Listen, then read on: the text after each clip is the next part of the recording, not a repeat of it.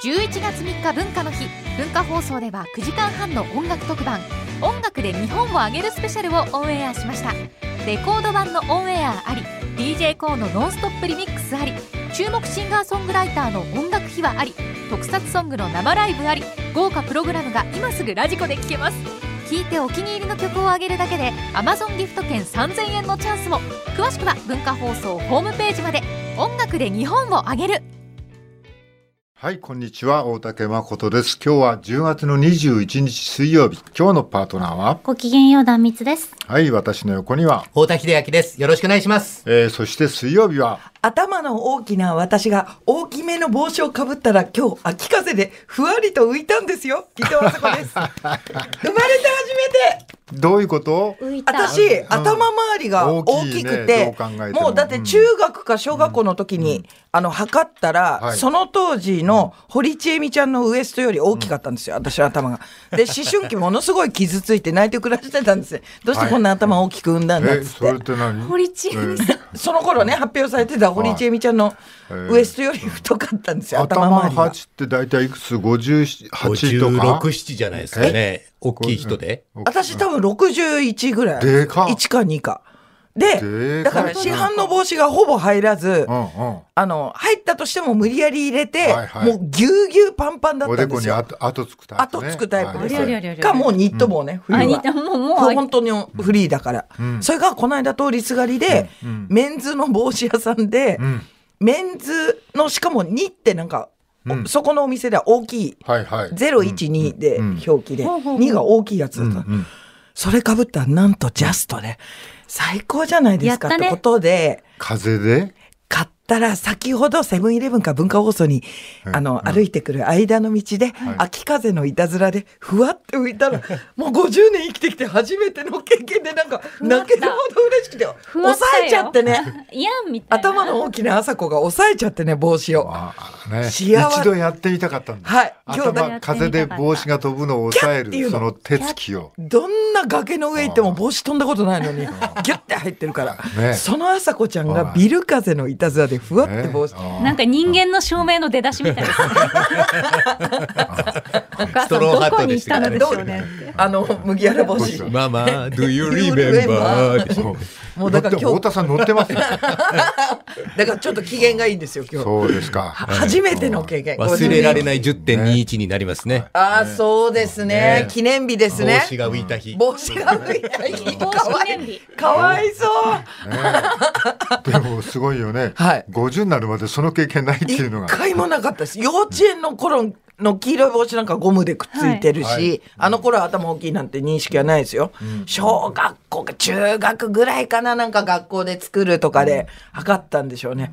びっくりしちゃって、その大きさに。震えちゃって。ちえみちゃんより太いって思って。ウエストより太い。どういうこと俺なんか普通の人より頭ちょっと俺ちっちゃいんじゃないかなちっちゃいと思いますよ。太田さんも、大竹さんもちっちゃいと思う。まあ、断蜜はもちろんだけど、なんか。逆にあのレディースの。いやいや もうちょっと大きくなりたいななんてね。あら、差し上げましょうか？朝子のデコッパチ差し上げましょうか？頭のサイそれズ中のは脳を上げてることですか？でもな、はま見場でさあんまりなんかまあそんなちっちゃくないんだよ。普通よりちょっと小さいぐらいなんだろうけども。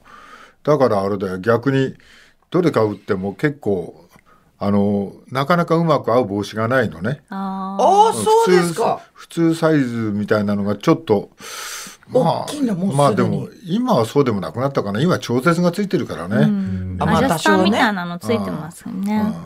断蜜さん帽子似合いますよ。あ、この間耳密でそんな話してましたね。そういえば。帽。子はい。かぶり物は得意です。かぶり物とか、はい。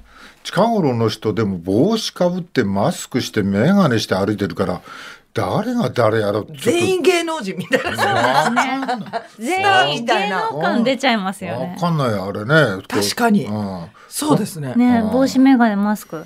マスク取った顔を見たことない人って結構いますもんね。今年初めに知り合った人とかで。確かに。だから分かんないです。すれ違う時私、しかも逆あります。すごい長い知人なのに、普通に知らない人だと思そうだよね。いや、俺、あの、ここの間、マスクしながら、こう女の人のね、ニッコニコしながら近くまで来て、マスクを取らずに、どうもなんて言うから、あ誰かなと思ってたんだけど、わかんなくて、わかんないまま、あ、どうもなんて挨拶してて、で、しばらく向こうに行ってて、はい。で、またこっちの方に帰ってきたそれで、えー、おたけさんなんてなんかちょこっと話して、で、その後、マスクその人が取ったんだよ。はいほいで、ああ、取ってもまだわかんない。あれそれはどっちなんだろう？知らない方だったのか、本当に。いや、知ってるんだけど、知ってはいる。ってはいいや、る。見覚えはあるんだけど、誰か分かんない。わかんないなと思って。マスクのせいにしとけばよかった。そうなんだよ。できればもうずっと取らずにいてくれればね。うん取っちゃったんだ、その人が。取っちゃって、こうなんかね。多分感じたんだろうね。はい俺が、あ、ちょっと半信半疑な感じがあったなと。ピンときてないなっていうピンときてないなと思って、おもむろにマスク取ったんだけどそれでも余計は。それでもってバレちゃってっかな。もうとってもわかんない。どうも私ですのつもりでおとりにな多ったんで分しょうけど。多分あの昔のなんかの時に知り合った作家さんの女性の人だと多分そうだと思うんだけどね。あ、おっぱい触ってみればわかるんじゃないですか？あそうだね。そんなわけねえだろバカ。それはそれで天才的よ。はい。おっぱい。だとしても。触ったらわかる。それは全部覚えてるっていう僕は。僕は目覚えている隠ししてこの触り具合ね。は。あ硬さは。お前どんな人生だ俺の人生ね。もうだからいつも言ってるでしょ、71だって、はい。ね、はい。この年齢になって、はい。そういういろいろんなものが落ちて。俺しかも俺本当にねまあいろんなものが落ちてっていうのも不思議だけどね、はい。この間ここになんだっけな、うん、えのきどさん。はい。榎木戸一郎さん。はい。榎戸一郎さんと、まあ、ちょっと話す機会で、あの人あの、まあ、国丸で、ね準レギュラーですもんね。出ててあの人の話はもう本当に面白いっていうか作りもしないで普通にねはい。普通に話すんだけど面白いっていうのがね、あの人の特技だなと思って。ほいでで俺たち芸人はやっぱりちょっと持っちゃったりする時あるじゃない？ありますあります話をね、はいはいオーバーにね。数字系なんか大体2、3個上言いますね。数字系は可愛いもんね。ですよ。いやだからそのねその榎戸さんと話してて、はい榎戸さんはあの山田うどんだっけ？山田うどんか何かを、はいとっても愛していてあちこちに山田うどんがはい。あるんだけど、それを食べてまあラジオでも山田うどん屋さんの話をよくしてるのね。それでやそそういうのが頭にあったからあのいつ山田うどんの話してますよね？っつってあのまあおい美味しいんですか？あそこは？って聞いたらね。いや普通ですって言うんだよ。あ、めっちゃ美味しいとかじゃないんですね。そうそうそうそう、めっちゃ美味しいとか、はい。そういうのじゃないと。でこの普通ですと。はい。で普通の あのこう食べ物？うん。それがなんかこう、はいとてもベースで、はいはい。あのいいんじゃんそのなんかこう、よく俺たちはあそこ行って何々カレー食ってうまいんだよみたいな話俺もよくしてるけど、うん。でもよく考えると普通にうまいんだよねそれ。ですね。でも分かります分かります。その普通にと。びきりうまいわけじゃない、はい。だから山田うどんもはい多分普通なんだ何これ美味しいじゃなくて美味しいな美味しいななんですよ本ね。当に美味しいな。美味しいな普通にうまい。でその辺のねまあもらなさ加減というか、まあ普通っていう概念はとっても難しいじゃない。うん。はい。あの人どんな普通で今足立区も割れてますもんね。えな足立区なんだってんの？うん。普通に結婚をして普通に男女が出会ってって言って謝罪した人いるじゃないですか。はいあそうなの？区議の方がね、LGBT を侮辱するような発言をしてっていう。ああ、そうはい。あそれね。あまあ超そうだね。難しい。あ普通とは。はい。うんまあだけど何が普通かなんていうのは難しいよね。ああ確かに年取った人はの年取った人なりの普通なんだろそううけども。まあみんなに普通はある。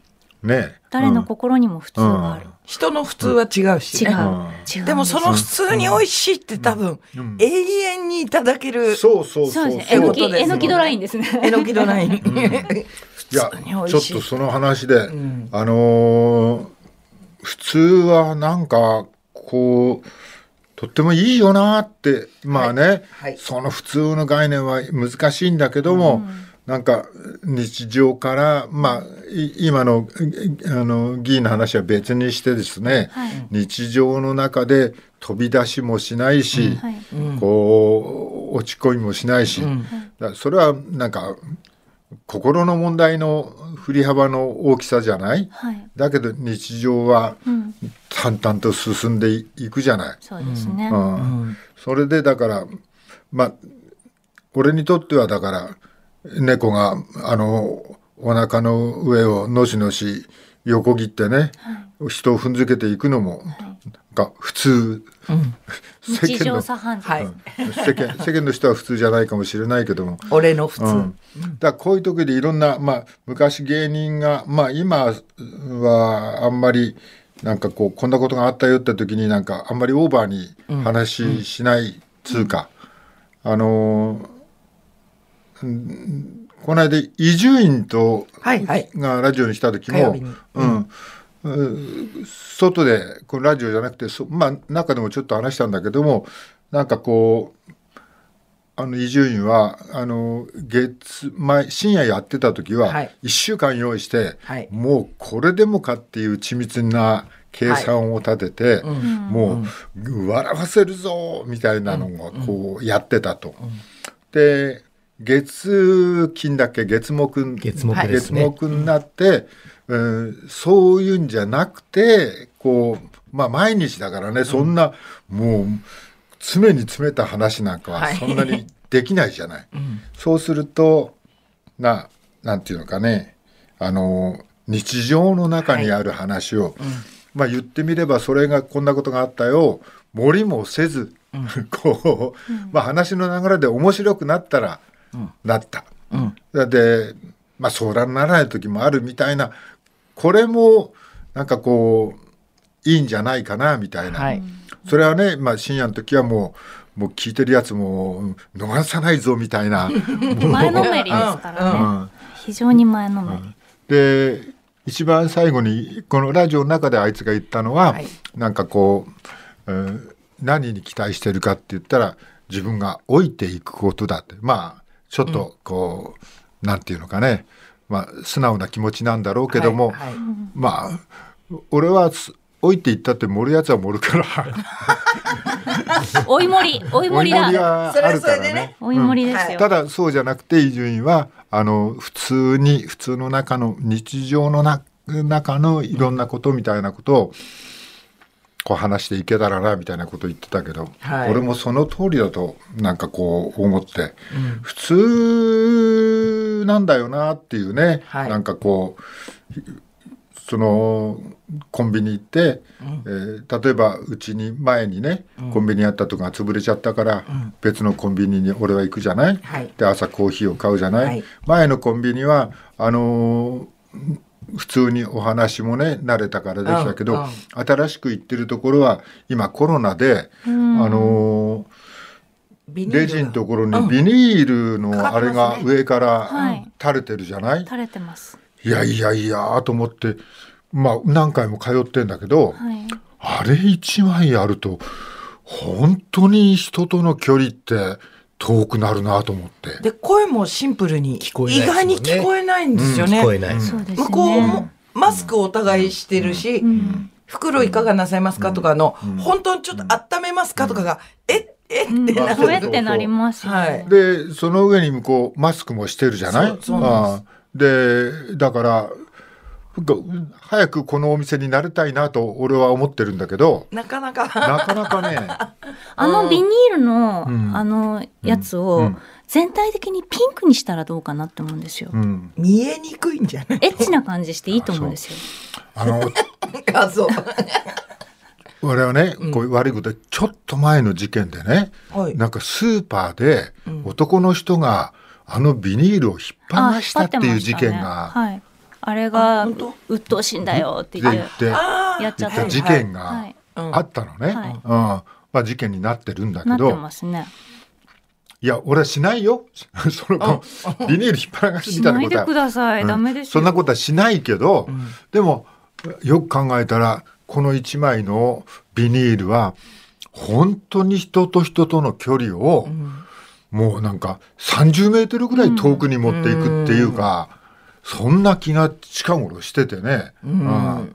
でそれでなくてももう会話がないじゃん、周りないですね。一人で黙そうですね。々として、まあここくらい喋るけど、はいはい。ここ以外でね。ベラベラ喋ってるわけじゃないから、そうですね。逆に喋んなって言われますよ。なんで？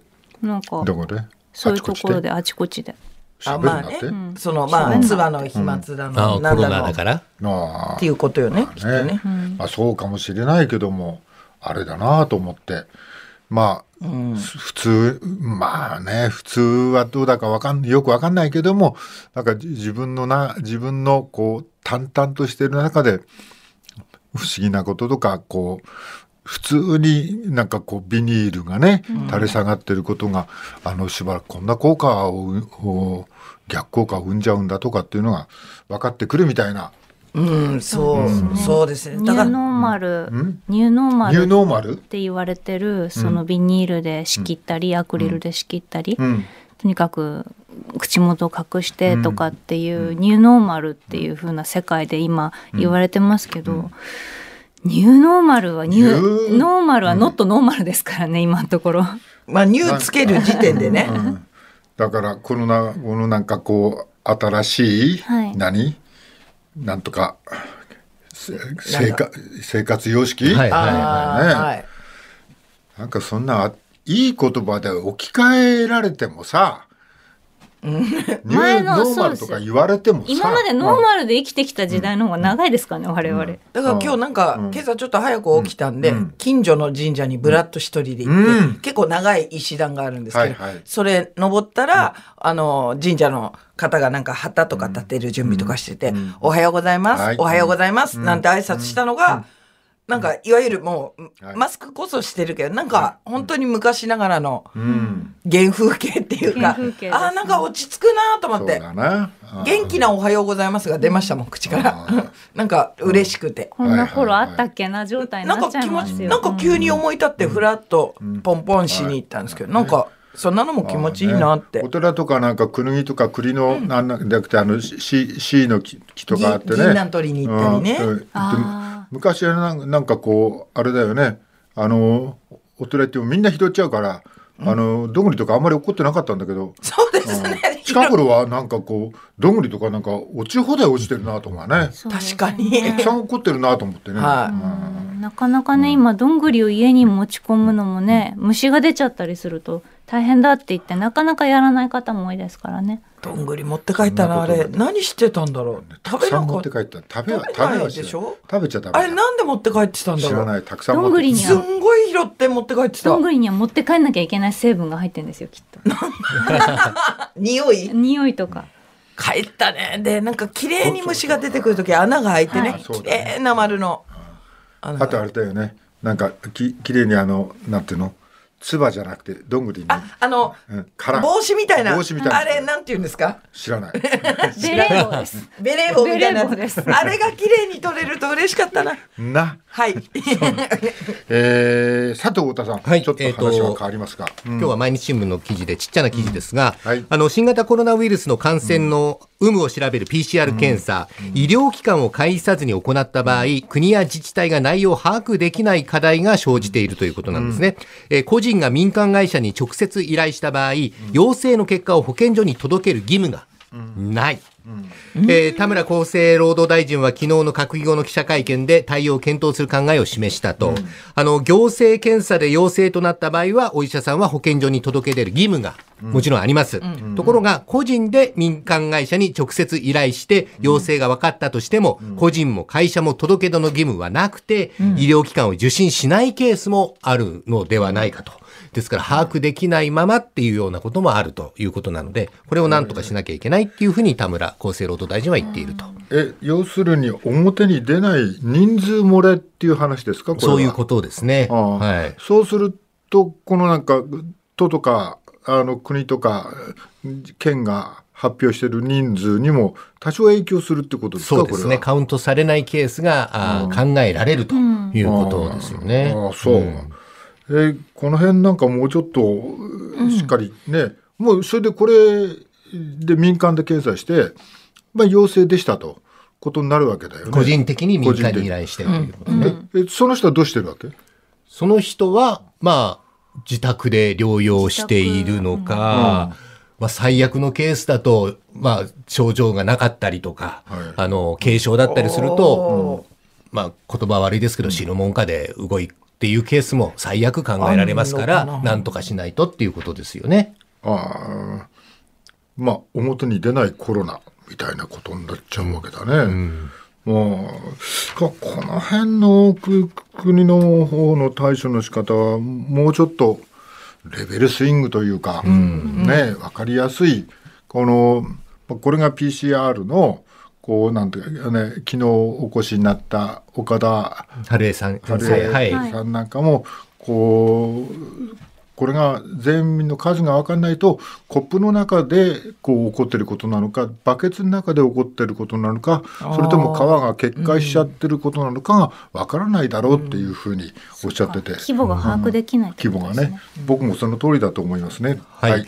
えー続いては朝日新聞の当初欄なんですが、あの新型コロナがもたらした面会制限、この実は面会制限というよりも面会禁止が実態のようだったところも結構あるみたいで、厚生労働省はやっと徹底的な感染予防対策を条件として面会面会制限を緩和するということのようなんですが、体験者6人の、えー投稿が載ってるんですけども、まあ、あのごくごく近しい方、えー実のお母さんとかそういった方を最後会うこともできずにお別れしなければいけないという切実な声が当初の中にあるんですけれども、えーその他にも例えば、あの施設が感染者を出してバッシングされたくないからここまで厳しくしてるんじゃないかとしか思えないと。結局政府が施設や病院を守る制度とか検査が増える仕組みを作っていないからなんじゃないかという声とか、あるいは無症状の人も PCR 検査が簡単に迅速に受けられて陰性証明書を持って行動できることことが必要だと思うと。えーウイルスを持ち込まない、持ち出さない対策をすることで相互不安が解消されて、このことにがひいては経済対策にもつながるんではないかというご意見とか、あ載っておりました。はい、お母様があまあ認知症であって、病院ねあの入ってると、えーまあもちろんこれ陰性だと、うんであの子供は自分は陰性だと、うん病院に行ったけど、はい。こう会えないと、陰性同士でも会えないと、えーそしてお母様は旅立たれてしまったと、最後のお別れもできなかったっていうお話だよね。えー病院側としては、まあ、あのもしこの病院でうん。こうい陽性が出るとまあパンデなんていうのクラスターになっちゃう。ね。でそれがより心配だからって言ってまあそそこを一つのなんかくくりで会えませんよっていうくくりでやってるんだけど、まあ不平等をなくすためっていううん。のもそうですね。あるんでしょうけど、うん。でもまあ状況はみんな違いますからね。そうですね、まあきめ細かいっていうふうにやってほしいなとは思うしあともう一つこれだけ長引いてるとね、うんこうこのくくりもなんかこう陰性同士でもかよみたいな声も上がってきちゃうと思うんだよね。はい。一応その、元気な場合というか、車椅子なんかで移動できる場合だと、外と中で、ま窓ガラス越し電話でとか、はい。はい。オンラインとか面会室を設けている場所もあるにはあるんです。ただ病状が悪化してしまうと、ん。会いに行けないっていう逆に会いに行けないっていう。はい、えーコロナはずっとお引いております。えー別の新聞はコロナで出生が大幅に減ったそうですね。5減ったという月、7月の妊娠届が11.4%も減って、はいこのままのペースで、えー子供が少なくなると、お70万人台の年間出生者数っていうのも見えてきてしまったと。はい。ええー中にはねこれで子供が増えるんじゃないかというふうに思った方もいらっしゃるかもしれないけど、そうじゃなかったそうじゃないね。ですね、現実は。さあ今日も始めましょう。